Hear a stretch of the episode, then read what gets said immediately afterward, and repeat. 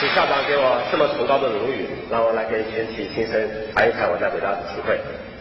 可以说，北大是改变了我一生的地方，呃，是提升了我自己的地方，是我从一个农村孩子，最后走向了世界的地方。毫不夸张的说，没有北大，肯定就没有我的今天。北大给我留下了一连串美好的回忆，当然也留下了一连串的痛苦。这是在美好和痛苦中间，在挫折、挣扎和进步中间，最后我找到了自我，最后开始为自己、为家庭、为社会能做一点事情。学生生活是非常美好的，很多美好的回忆。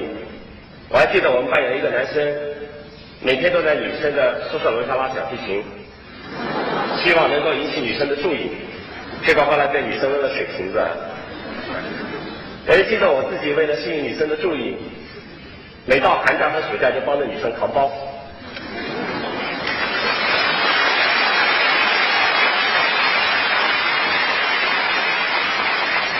后来我发现那个女生有男朋友。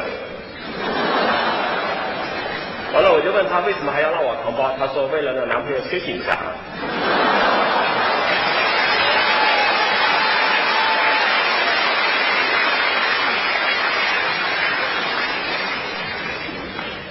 也记得刚进北大的时候，我不会讲普通话。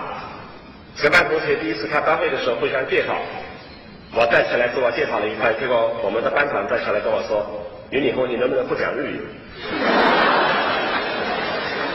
我后来用了整整一年的时间，拿着收音机在树林中间北大的模仿了广播台的播音，结果到今天普通话还依然讲得不好。人的进步可能是一辈子的事情，在北大我们也许是我们生活的一个开始，而不是结束。有很多事情特别让人感动，比如说我们还有幸见过朱光潜教授。在他最后的日子里，是我们班的同学每天轮流推着轮椅在北大里跟他一起散步。每到我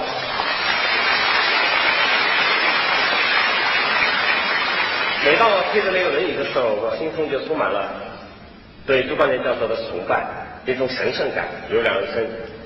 所以我在大学看书最多的领域也是美学，因为他写了一本《西方美学史》，是我进大学以后。读的第二本书，为什么是第二本呢？因为第一本是这样来的。我进北大以后呢，我走进宿舍，我有的同学已经在宿舍，有一个同学躺在床上看一本书，叫做《第三帝国的兴亡》。我进北大，一个农村孩子进北大嘛，想当然的就是说这是来学英语的，怎么会看别的书呢？所以我就问了他一句话，我说：在大学要读这种书吗？他把书从眼睛上拿开，看了我一眼，没理我，继续读他的书。这一眼一直留到我心中，留到今天。我知道进了北大，不仅仅是来学专业的，要学要读大量大量的书，你才能够有资格把自己叫做北大的学生。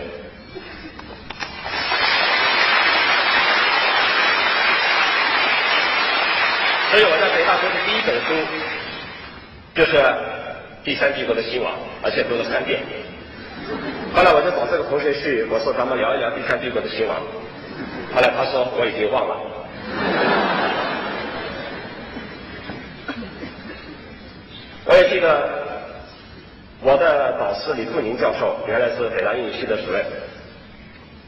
他给我们上新概念第四册的时候，每次都是板书写的非常的完整，非常的美丽。永远都是从黑板的左上角写起，等到下课铃响起的时候，刚好写到右下角结束。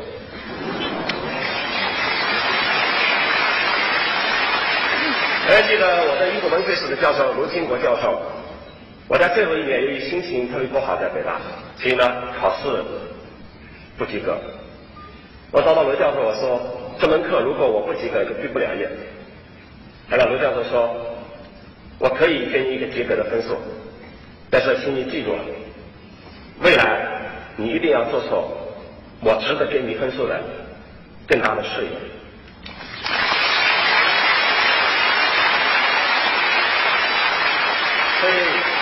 北大老师的宽容、学识、奔放、自由，让我们真正能够成为北大的学生，真正能够得到北大的精神。半年前，当我听说许志宏校长在唱《隐形的翅膀》的时候，我打开这个新闻和打开这个视频，让我感动得热泪盈眶，因为我觉得北大的校长就应该是这样的。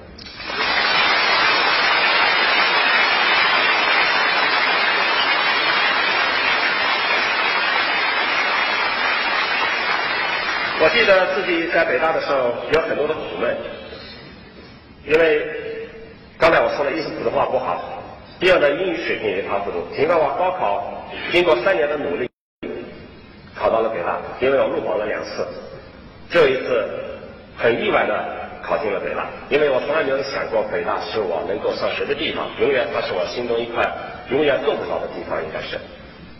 但是那一年一三年考出来以后，我的高考分数超过了北大录取分数线七分，咬牙切齿填上了北京大学四个字，因为我知道一定会有很多人比我的分数还要高，我认为我是不会被录取的。没想到北大的招生老师非常富有眼光，料到了三十年以后我的今天。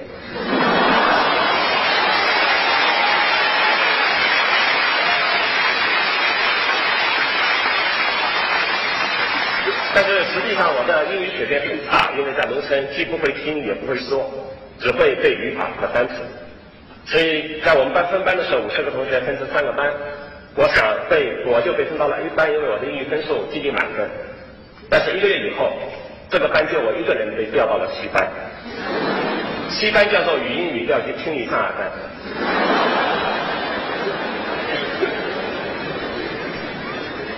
我也记得自己。进北大以前连《红楼梦》都没有读过，所以看到同学一本一本书在读，我拼命的追赶。结果我在大学差不多又读了八百多本书，用了五年时间。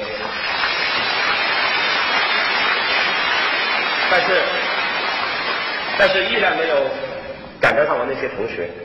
我记得我的班长王强是一个书记，现在还在新东方，是新东方教育研究院的院长。他每次去买书，我就跟着他去买书。当时我们北大给我们每个月发二十块钱生活费。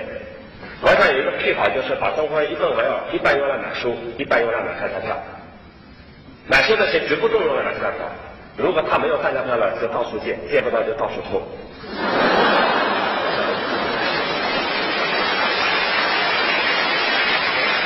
后来我发现他这个习惯很好，我也把我的生活费一分为二。一半用来买书，一半用来买彩票。我把他这个吃完了，我就偷他的。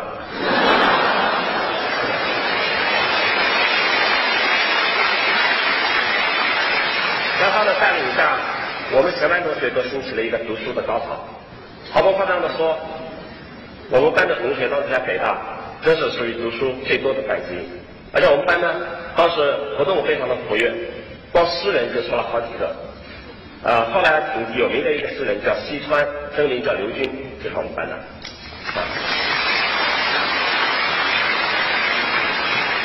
我还记得我们班他出戏之先，当时是北大的叫做优秀集体，但是有一个晚上大家玩的高兴了，结果唱起了踢面舞，这个第第二个礼拜被教育部通报批评了。那个时候。跳舞是必须跳得很正规的，稍微男女生靠近一点就认为违反风纪。所以你们现在比我们当初要更加幸福一点，不光可以跳舞，而且可以手拉手在校园里面走。我们当时如果男女生手拉手在校园里面走，一般都会被受到处罚，所以一般都是晚上十二点以后，在在校园里面走。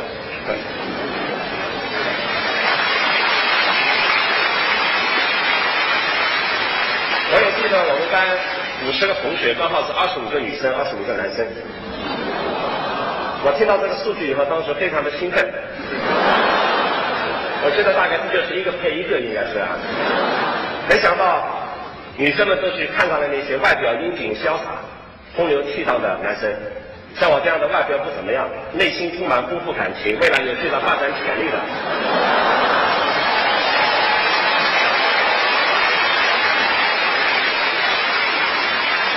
女生一般都看不上。我记得我奋斗了整整两年，希望能在成绩上赶上我的同学，但是就像刚才吕老师说的，你尽管在中学高考可能会很好，但是北大精英人才太多，你在前后左右可能都是智商极高的同学，也是这个厂的状元或者是第一、第二名，所以追赶是一个非常艰苦的过程。尽管我每天几乎都比别的同学都要学多学一两个小时，但是到了大学二年级结束的时候，我的成绩依然排在班内最后几名。非常勤奋，非常郁闷，也没有女生爱我。结果导致的结果是，导致的结果是我在大学三年级的时候得了一场重病，这个病叫做传染性体润肺结核。当时我就晕了，因为当时我正在读《红楼梦》，刚好读到林黛玉因为肺结核死掉的那个。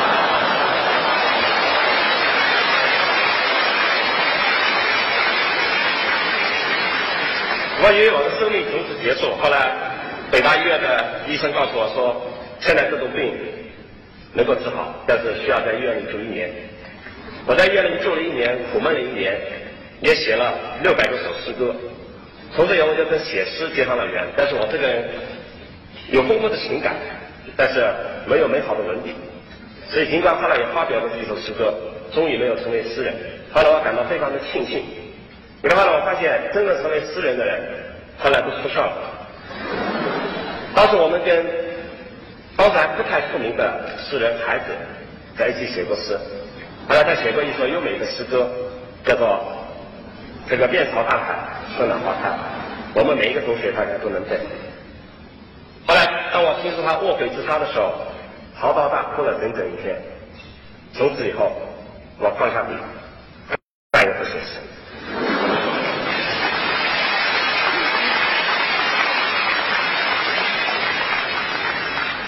记得我在北大的时候，到大学四年级毕业的时候，我的成绩依然排在全班第二名。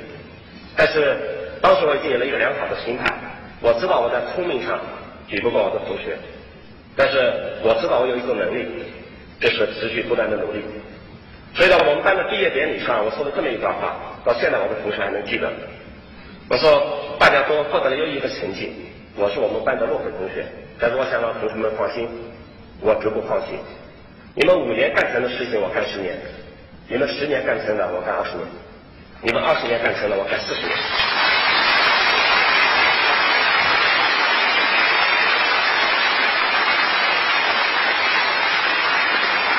我跟他们说，如果实在不行，我会保持心情愉快、身体健康。到八十岁以后，把你们送走了，我再走。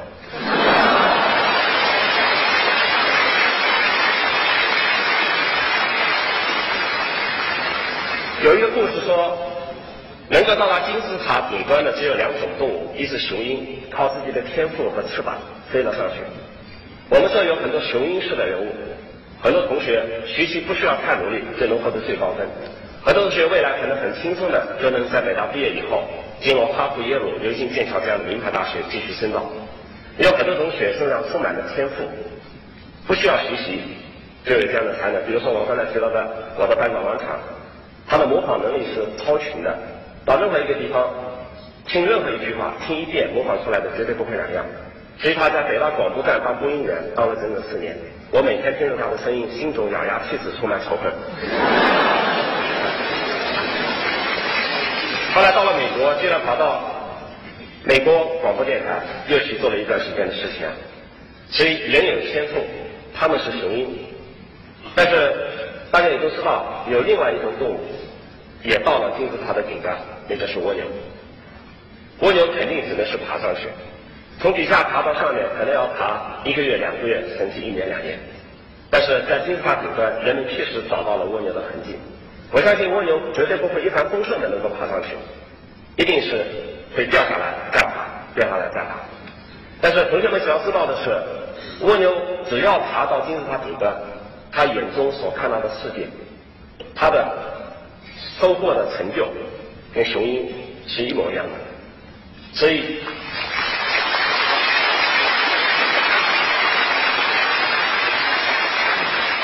也许我们在座的同学有的是雄鹰，有的是蜗牛。我在北大的时候，包括到今天为止，我一直认为我是一只蜗牛，但是我一直在爬。也许还没有爬到金字塔的顶端。但是只要你在爬，就足以给自己留下令自己感动的日子。我当然跟同学们说，如果我们的生命不为自己留下一些让自己热泪盈眶的日子，你的生命就是白过的。我们很多同学凭着优异的成绩进了北大，但是北大绝不是你们的学习的终点，而是你们生命的起点。在一岁到十八岁这个岁月中间，你都听老师的话，听父母的话。现在你真正开始了自己的独立的生活。那我们必须为自己创造一些让自己感动的日子，你才能够感动别人。我们都有富有家庭来的，也有贫困家庭来的。我们生命的起点由不得你选择出生在富有家庭还是贫困家庭。你没法说生在贫困家庭说老爸给我塞回去，我不想再受干了。但是我们生命的终点是由我们选择的。我们所有在座的同学是走得很好，已经在十八岁的年龄走到了很多中国孩子的前面去。因为北大是中国的骄傲，也可以说是世界的骄傲。但是到北大并不意味着你从此大功告成，后面的五十年、六十年甚至一百年，你该怎么走？是我们每一个同学都要自己思考的问题。就我本人而言，我觉得只要有两样东西在心中，我们就能成就自己的人生。第一样叫做理想。我从小就有一种感觉，我希望穿越地平线走向远方。我把它叫做穿越地平线的渴望。也正是因为这种强烈的渴望，使我有勇气不断的高考。那么当然，我生命中也有榜样。比如说，我有一个邻居非常的有名，是我终身的榜样。他的名字叫徐霞客，百年前的邻居。但是他确实是我的邻居，江苏江阴的，我也是江苏江阴的。因为徐霞客的那种带来的给我带来的那种感动，或者说是羡慕，所以直接导致我在高考的时候地理成绩一百分考了九十七分。因为也是徐霞客给我带来了穿越地平线的这种感觉，所以我下定决心进了北大以后，如果徐霞客走遍了中国，我要走遍世界。而我现在正在实现自己这一梦想。所以只要你心中有理想。有志向，同学们，你终将走向成功。你所要做到的就是在这个过程中间要有艰苦奋斗，要有忍受挫折和失败的能力，要不断的让自己的心胸扩大，才能够把事情做得更好。另外，第二个要要有良心。什么有良心呢？就是要做好事，要做对得起自己、对得起别人的事情。有良心，有的时候会从你具体的生活中间体现出来。我来讲两个小故事。讲完我就结束我的讲话，已经用了很长的时间。第一个小故事，我们有一个同学，家庭比较富有，每礼拜天晚上来北大的时候都要带六个苹果。我们刚刚开始非常的高兴，以为是一人一个，结果他是自己一天吃一个，而且连续吃了好几年。我们难得能吃到他的苹果，尽管苹果是他的，我们不能抢。但是呢，我从此给我们留下一个印象，就是这个孩子太自私。后来我们班很多同学成功了，他还没有取得成功。后来他来找我们说，我能不能加入你们？我们几个同学讨论了一下，最后说不能让他加入。原因很简单，我们没法肯定他跟我们一起做成事情以后，是不会是不是会独吞他所拥有的东西？因为在大学的时候，他从来没有过分享精神。所以，对同学们来说，在大学学到的第一个要点，你得跟同学分享你所拥有的东西，感情、思想、灵魂、财富，哪怕是一个苹果，也可以分成六瓣，大家一起吃。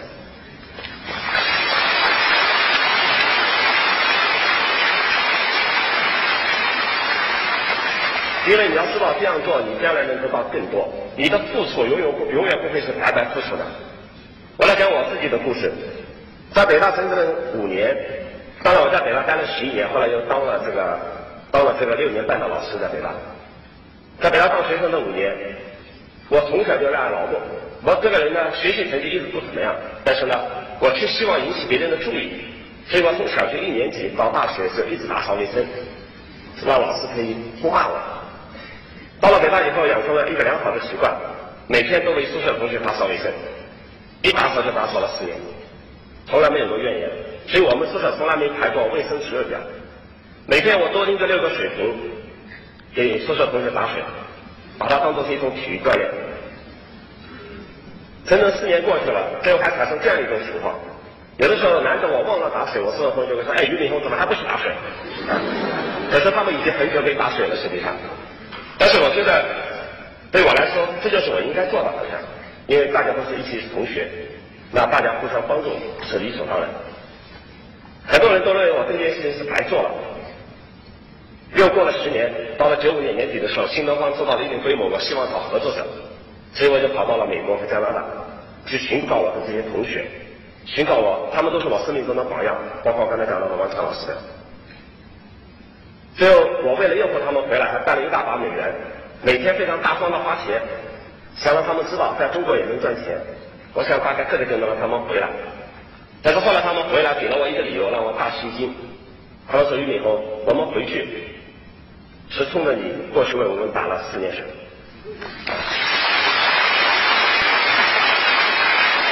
他们说，他们说，我们知道你有这样的一种精神，你有饭吃，肯定不会给我们粥喝，所以让我们一起回中国，共同干新的方法，才有了新东方的今天。